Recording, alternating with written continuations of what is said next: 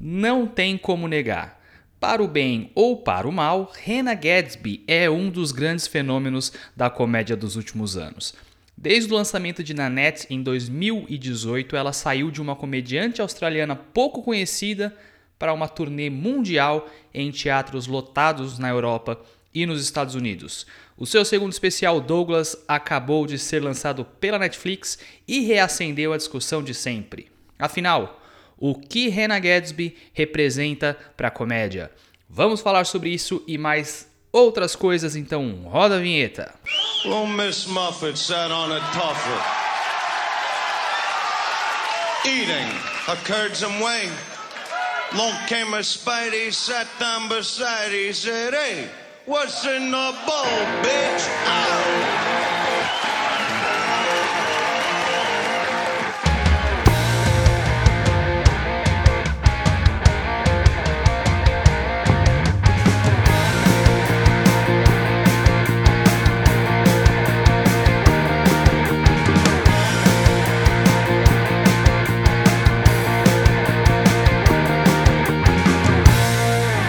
Sejam bem-vindos ao seu futuro podcast de comédia favorito. Eu sou o Luan Ferré, este é o What's in the Ball Bitch. E hoje é dia de falar sobre o novo especial da Reina Gadsby Douglas, lançado pela Netflix no mês passado. E quando a gente fala dela, é sempre uma fonte gigantesca de discussão, de gente que defende e principalmente de gente que ataca. Né? Muitas das vezes a gente se depara com opiniões muito polarizadas sobre esse assunto e esse episódio vai ser para explorar um pouco mais tudo isso que está em torno dela, do discurso que ela prega e principalmente do novo especial e como ela reforça ou desmonta determinados estigmas e opiniões que nós temos sobre ela. Para você que não faz ideia de quem seja a Hannah Gadsby, se você está meio perdido com essa história toda, ela é uma comediante australiana, né? É uma comediante homossexual que tem uma, uma expressão de gênero mais masculina, né? Ela também é, é, gorda, né? E me desculpem se esse termo não é o mais adequado, né? Eu, não, eu acho até menos problemático do que usar os, os eufemismos, né? Mas se eu tiver errado, por favor, me corrijam. E por conta de todas essas características, ela sofreu uma série de abusos durante a infância e parte da fase adulta, né? Como por exemplo ela ter nascido na Tasmânia, né? E essa região considerar a homossexualidade como crime até 1997, que foi boa parte da, da fase de jovem dela, né? O que gerou vários traumas psicológicos e até físicos nela. E ela retrata isso de uma forma bem visceral no seu primeiro especial é, chamado Nanette, que foi disponibilizado pela Netflix, né? E eu recomendo que vocês assistam se vocês quiserem entender melhor, né, o que aconteceu e o, o que é o especial. E recomendo também que vocês ouçam o episódio número 7 do podcast, onde eu comento com mais detalhes o que eu acho desse especial em si, tá? É, pois bem, um dos grandes efeitos desse especial do Nanette foi justamente como ele foi recebido fora do âmbito e do julgamento enquanto especial de comédia. Né? Ele virou uma, uma fonte, um alvo de discussão praticamente política. Você tinha de um lado gente mais progressista e no espectro da esquerda é, que elogiaram o especial, que defenderam os pontos que ela levantou, mas que muitas das vezes extrapolavam isso para algumas imposições de que a comédia feita de forma diferente não deveria ser mais aceita, né? E que qualquer outra forma de se tratar essas temáticas estariam erradas por conta dos fatores morais e das exposições que ela colocou. Do outro lado, tinha a galera mais conservadora, do espectro da direita, que criticaram duramente o especial né, e os propósitos que estavam sendo discutidos e começavam a usar alguns artifícios e falácias lógicas que a gente já conhece, né, para dizer o quanto era ruim o especial, sendo que na verdade era muito mais uma forma de é, fantasiar o que eles discordavam, que eram os argumentos em si, né? Então, mesmo que fosse a melhor comediante do mundo fazendo o que ela fez, é, sendo engraçada o especial inteiro, eles iriam criticar da mesma forma, é, as colocações seriam praticamente as mesmas. E eu, no meio de tudo isso, né, sendo primeiramente um fã de comédia, né, e segundo, um cara mais moderado nessas questões políticas, o que vale ressaltar não me torna um isentão, né, como a galera costuma dizer, muito pelo contrário, né? Eu tenho as minhas opiniões é, formadas e, e tomo partido para a grande maioria das questões. mas optando não por seguir uma, um, panfleto político, né, uma cartilha partidária, mas eu, optando por seguir o que eu acho certo e o que eu acho lógico, né? E, e eu tive uma visão bem distinta do, de ambos os lados, né? Eu não, eu não caí para nenhum desses, desses, dessas pontas. E eu expressei isso lá no episódio 7, mas de forma bem resumida e ressaltando alguns pontos que vale a pena comentar, eu disse realmente a mensagem dela é muito importante, né? Eu acho que é interessante que isso seja discutido na sociedade, né? E que ela tem direito de fazer a comédia ou a anticomédia que ela acredita, né? Para passar a mensagem que ela queria passar. É, mas que isso não pode extrapolar para criar um precedente que toda comédia teria que seguir esses preceitos, porque você está ferindo de forma direta a liberdade de outros comediantes fazerem a arte da forma que eles acreditam, né? É, e além disso, na questão técnica né, dela enquanto comediante, a minha opinião é que ela era bem abaixo da média, as piadas eram mal formuladas, mal estruturadas, é, o famoso falta punch, né? E, e se formos julgar o especial por esse ponto de vista, ela não merece tanto destaque assim, porque a gente tem muitos comediantes que são muito melhores que ela, né? Então, para mim era mais ou menos isso a, a minha impressão sobre Nanette, tá? É, pois bem, de uma forma ou de outra, esse especial deu uma projeção gigantesca para ela, né? Ela saiu de uma comediante é, que era conhecida por parte do público na Austrália, né? Para alguém que tem fã no mundo inteiro, né? É, isso possibilitou que ela fizesse é, turnês por vários países. Ela teve uma temporada, inclusive, razoavelmente longa nos Estados Unidos e sempre para grandes plateias. Né? Os shows dela eram em teatros grandes, né? em praças que até comediantes bastante populares entre os fãs não conseguem fechar. Né? É, ou seja, ela realmente construiu uma fanbase com esse especial né? e a partir é, disso ela conseguiu montar uma turnê muito grande e apesar dos, dos haters, né, que ela também conseguiu bastante hater nesse, nesse processo, ela conseguiu passear com esse novo espetáculo dela por muitos lugares. E aqui entra um ponto bastante interessante, né, que muita gente, eu acho que não compreendeu muito ao certo a mensagem que ela passou no primeiro especial, é, porque muita gente falou, ah, mas ela disse que ela largaria comédia, o que, que ela tá fazendo outra turnê, ela não falou que ela não ia ser mais comediante e tal. É, na verdade, o que pelo menos foi o que eu entendi, que ela disse é que ela não faria mais a comédia autodepreciativa, né? Que era a base da comédia dela por muito tempo. Por quê? Porque ela enxergava que quando ela usava de autodepreciação como recurso, né, sendo alguém que a própria existência é marginalizada né, por conta das questões é, que, eu, que eu comentei, era, era uma humilhação né, fazer essa autodepreciação. Que ela se diminuía para ter permissão de falar e, e que transformar é, essas experiências traumáticas que ela viveu em piada, né, que era a base do que ela fazia, começou a deixar as histórias confusas na cabeça dela, né, resultando numa dificuldade de distinguir o que realmente é, tinha acontecido com o que era fantasia que ela criou para deixar a história engraçada. Então a mensagem dela foi que ela não faria esse tipo de humor. Né? E realmente nesse especial ela não faz. É, não que ela, ela não disse que ela deixaria a comédia em si, mas realmente ela teve uma, uma mudança nesse sentido. Né? E aqui, é, antes de entrar no especial em si, eu acho que vale a pena a gente discutir esse pressuposto, porque realmente a gente vem observando uma mudança de atitude por parte de muitos comediantes quando se trata de humor autodepreciativo, né? Principalmente em relação a comediantes que fazem parte de alguma comunidade minorizada. Né, e que usava a autodepreciação em cima de algum estereótipo dessa, dessa comunidade minorizada. E isso vem mudando muito por conta que as pessoas estão tentando se afastar desses estereótipos, né? É, cada vez mais buscando o empoderamento em determinadas frentes. E esses comediantes vêm percebendo como essas uh, apelações tendem a funcionar muito menos hoje em dia, né? Acaba ou caindo muito em um clichê, ou não reflete muito a verdade que o cara quer passar. Então, realmente, quando se encaixa nesse tipo de autodepreciação, que era o caso dela, né? É algo que tem diminuído. Eu ainda acho que esse tipo de comédia funciona muito bem se o comediante conseguir ser criativo, né? Eu não vejo problema, né? Como eu sempre digo, o cara, o cara tem que fazer a comédia que ele acredita, né? Se ele acredita que se usar como alvo mesmo sendo como algo que para a sociedade no modo geral esteja sobre alguma mudança de paradigma, eu acho que tem que fazer, né?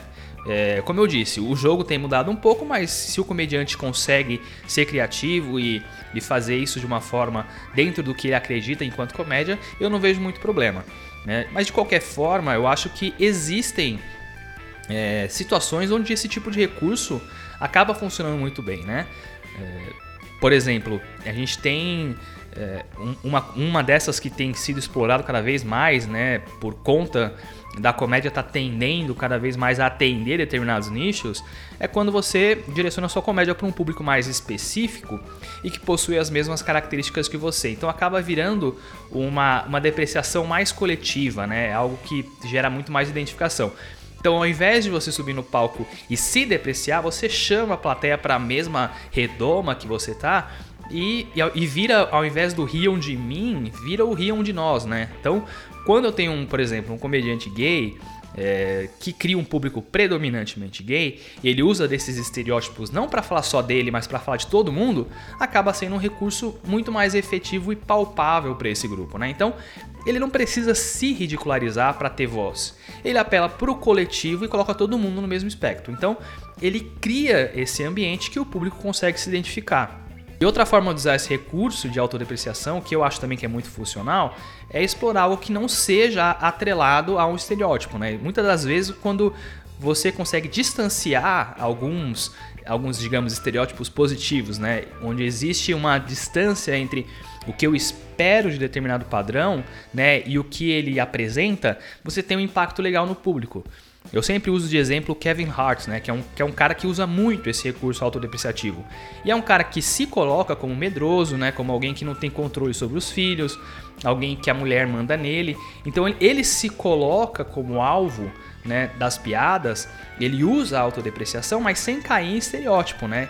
Mas ele se distancia de uma imagem que a gente tem dele, porque a gente imagina que ele é um cara super bem sucedido, com muito dinheiro, com muita fama, mas ele mostra as fragilidades dele no palco. Né? Então o humor autodepreciativo ele pode ser feito de uma forma que não seja algo que necessariamente vai trazer dor para o indivíduo, né? ou para um grupo de indivíduos. Então, para ela, obviamente, trazia e é perfeitamente compreensível a escolha que ela teve. Mas eu não acho tão coerente a gente demonizar esse tipo de comédia só por conta disso. Eu acho que cada comediante tem que buscar a sua própria verdade. Então, esse para mim é um, é, é um, panorama geral do que eu enxergo quando a gente fala, né? Quando, quando querem impor que o humor autodepreciativo não tem que ser mais utilizado, eu acho que existem algumas saídas.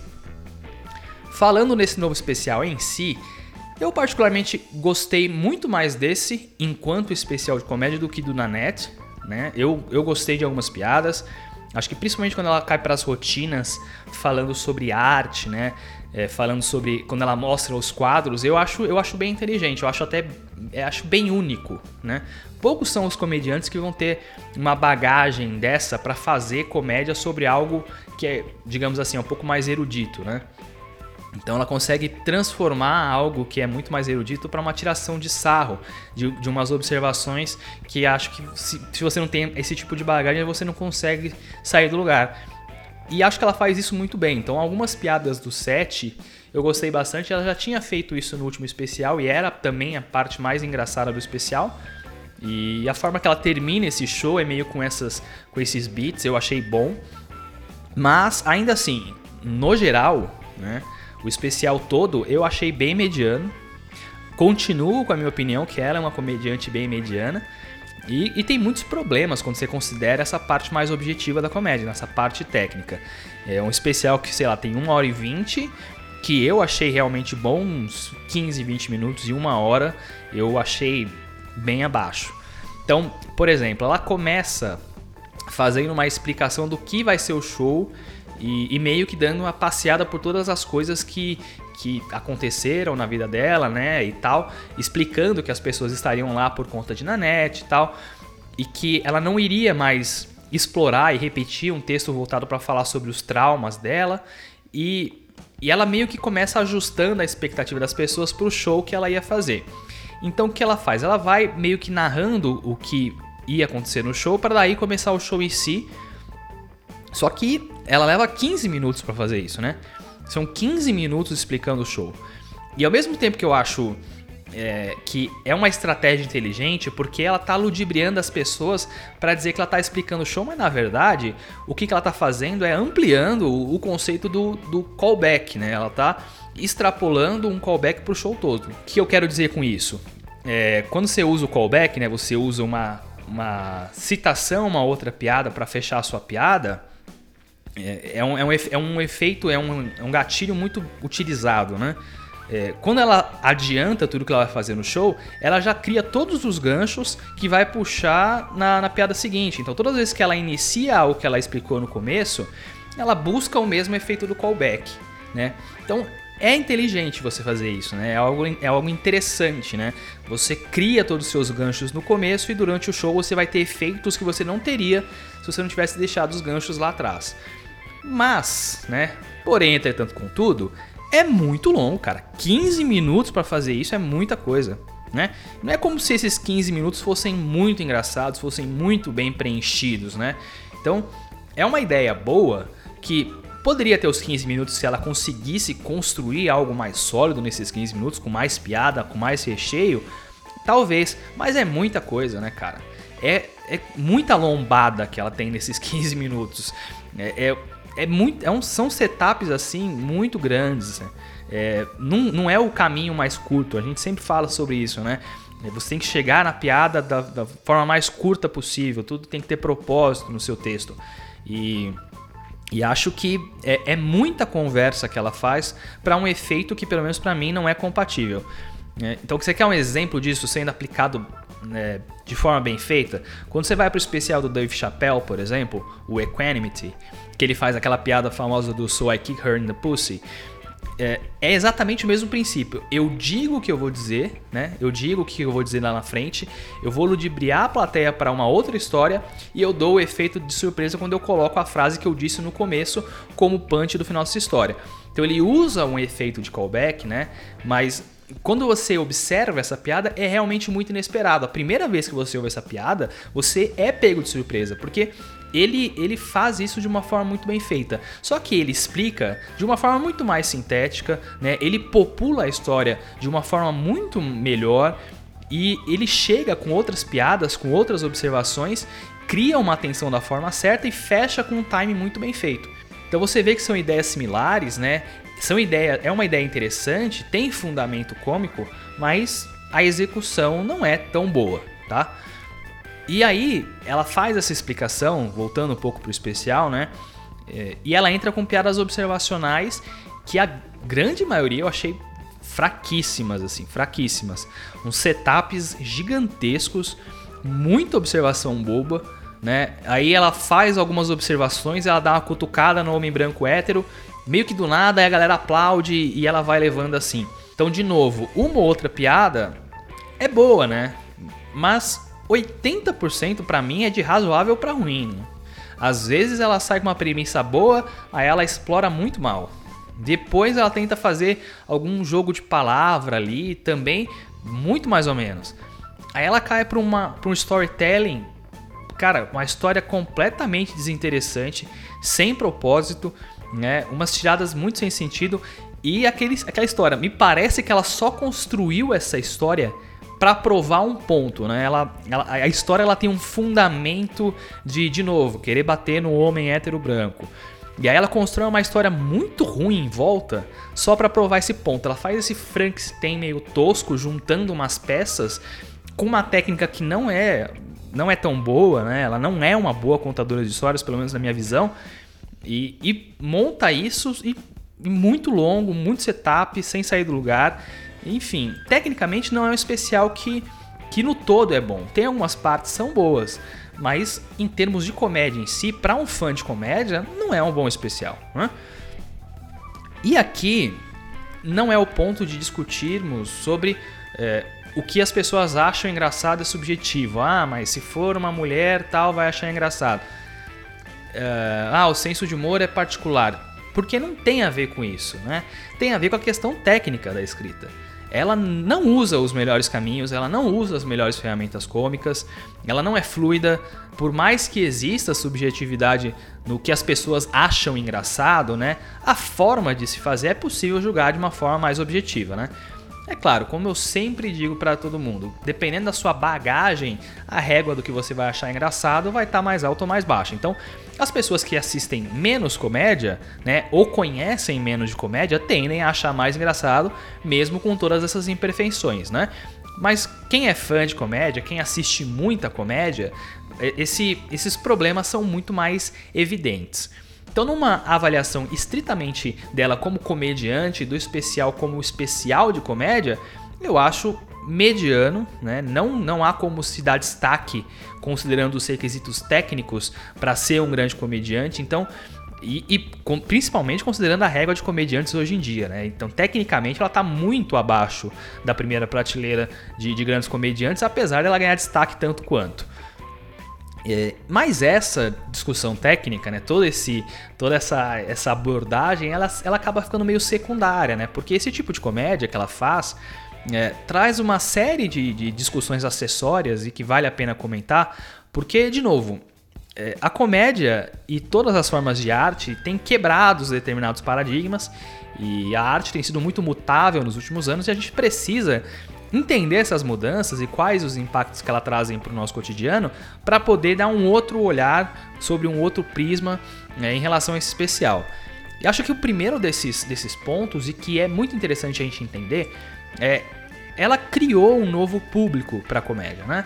É, as pessoas apreciam o que ela faz, independente da questão mais técnica. Né? Justamente porque essas pessoas que consomem é, a comédia dela, em, especificamente, elas não eram fãs de comédia.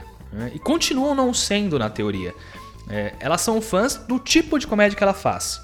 Então, esse tipo de comédia onde é importante o engajamento na, em determinadas causas, onde a mensagem vale tanto ou mais que a piada, né? E, e eu, eu, sinceramente, eu não vejo tanto problema nisso acontecer de forma isolada, né? Você criar um nicho de pessoas que gostam desse tipo de comédia. Eu achei muito interessante o ponto de vista que o Jim Norton colocou a esse respeito, é, lá no podcast dele, e o Joe Rogan já tinha falado isso algumas vezes também, mas que ele faz essa comparação da comédia com a música, né? Que você tem vários gêneros, várias formas, e cada pessoa vai gostar de determinado estilo, né? E que eu não preciso que determinado estilo não exista para que um outro possa existir. É uma arte viva, né? Quem vai se adaptando aos tempos, às novas demandas e tá tudo certo, né? Então o estilo de comédia que a Hannah propõe, ela pode existir no mesmo cenário que um comediante que faça o completo oposto. Né? Da mesma forma que o rock e o pagode podem existir ao mesmo tempo. Cada um vai agradar o seu tipo de fã. Né? Não é porque eu não gosto de determinado estilo de música que eu acho que ele não tenha que existir. Cada um que curta o tipo de comédia que quiser e tá tudo certo, né? Eu, Luan, fã de comédia particularmente, não vou gostar de qualquer tipo de comédia onde a preocupação em ser engraçado é secundária. Que é o caso desse estilo, que se preocupa primeiro em estar tá mais certo, né, ou ser mais inteligente do que ser engraçado, né, onde as ideias e o, e o discurso, né, tá na frente do melhor caminho cômico. Para mim, esse sempre vai ser o tipo de comédia que eu não vou conseguir apreciar por dois motivos, né? Primeiro, que para mim comédia é sobre a piada, é sobre fazer rir. Se existe qualquer coisa na frente do melhor punch possível, para mim não é a melhor forma de se fazer. Né? Eu não vou gostar de nenhum tipo de comédia que, que isso seja secundário. E segundo, porque é completamente possível que essas mensagens sejam passadas é, de forma realmente engraçada, né? Escolhendo os melhores caminhos cômicos. Então, existem centenas de exemplos na história da comédia de grandes comediantes que passavam mensagens importantes através da arte, mas dentro do contexto da comédia, né? Você não precisa optar entre uma coisa e outra. Né? Mas de novo, quando o seu discurso se torna mais importante que a sua piada, você cruza uma linha que para mim, enquanto fã de comédia, não é interessante, né? E um outro ponto que para mim é meio negativo nessa história toda é que essa é uma forma de comédia que ela não vai atrair as pessoas para dentro da cena. Né? É uma comédia feita para pessoas que não são fãs de comédia, mas que não as aproxima da comédia em geral, como acontece em outros casos. Vou dar um exemplo aqui para vocês. Quando surge um Thiago Ventura da vida, né? Que falando uma linguagem de determinada turma, de determinado tipo de pessoa, de determinada comunidade, é, tem um discurso voltado para essas pessoas e com um fundo de trazer essa turma é, para consumir comédia, ele faz isso e traz as pessoas para dentro de outros tipos de comédia. Ele coloca as pessoas dentro da cena, né? Uh, outro exemplo, a Bruna Louise, é, que traz as mulheres para o clube para poder fazer uma comédia que elas vão gostar, né? Que seja mais direcionado para a vivência delas, né? Então, é, mas elas começam a apreciar outros tipos de comediantes também.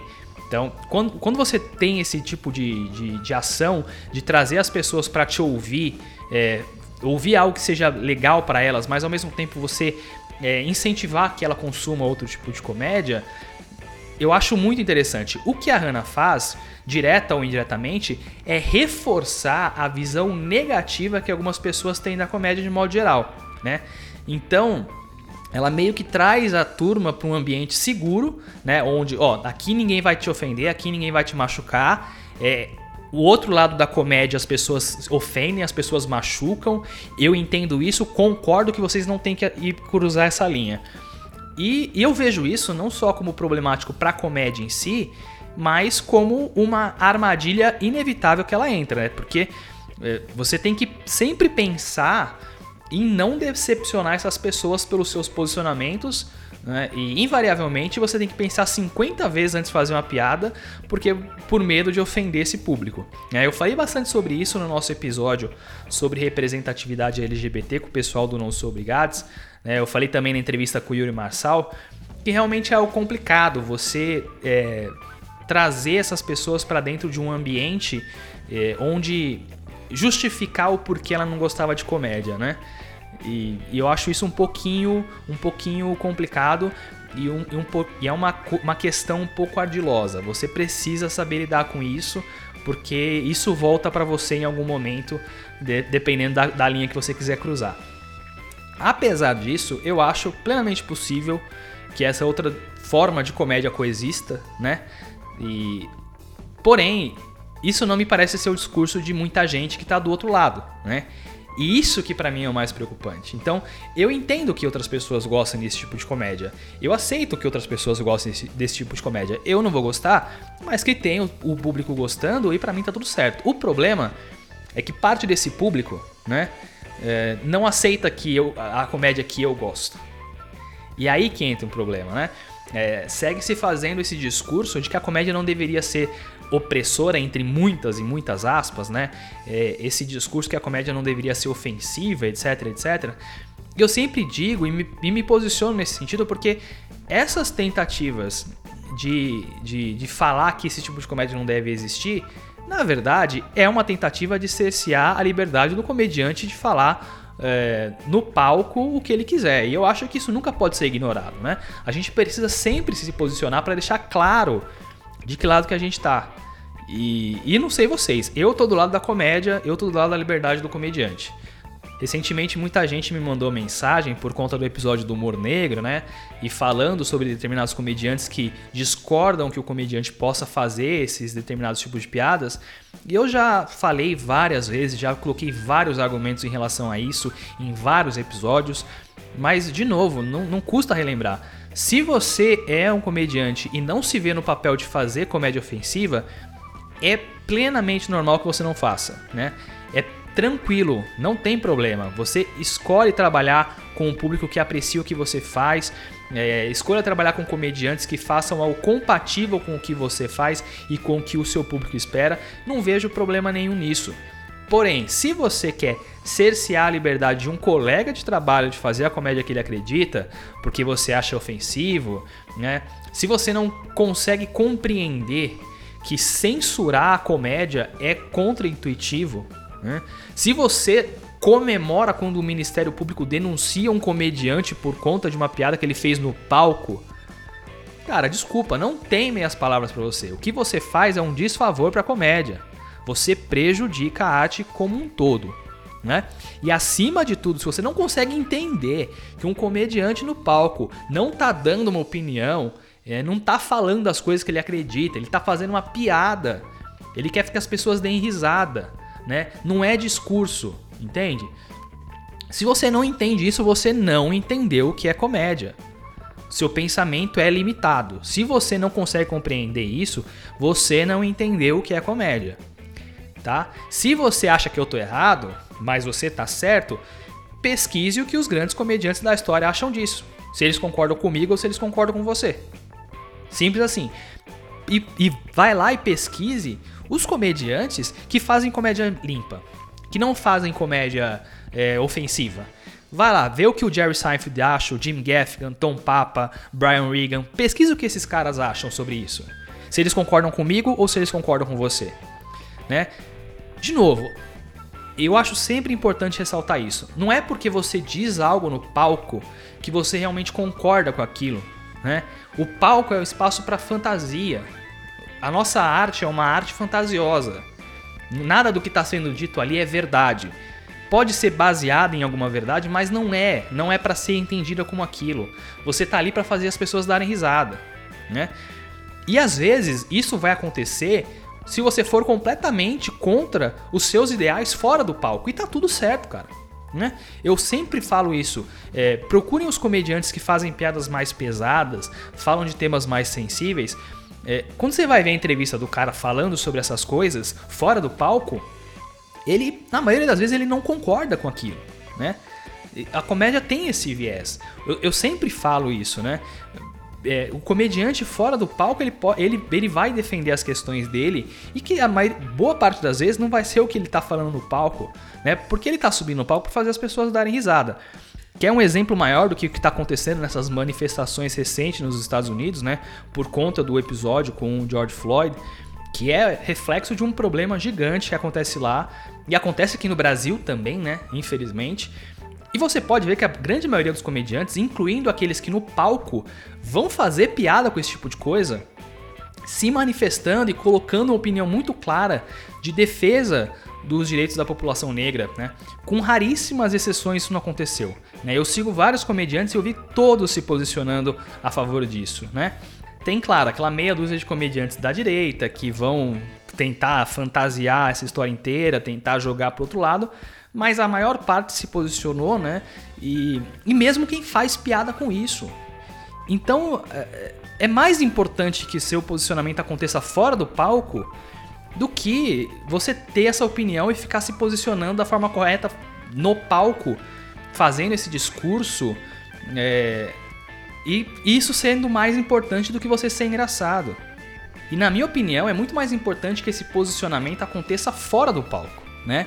Que esse comediante tenha uma opinião e se posicione de forma correta fora do palco, do que ele necessariamente faz esse discurso no palco. Porque querendo ou não, o que me importa no palco é se ele é engraçado.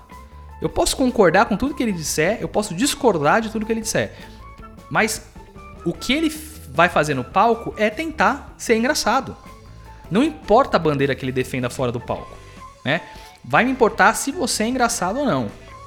É para isso que eu, como fã de comédia, assista um show de comédia.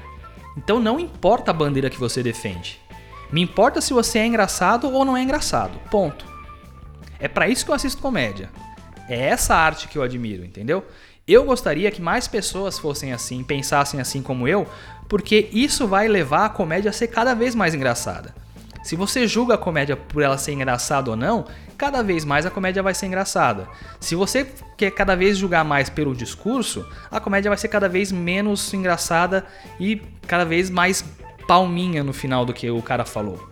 Se eu concordo, se eu discordo, tanto faz. A comédia é isso, a comédia é um cara subindo no palco fazendo outras pessoas darem risada.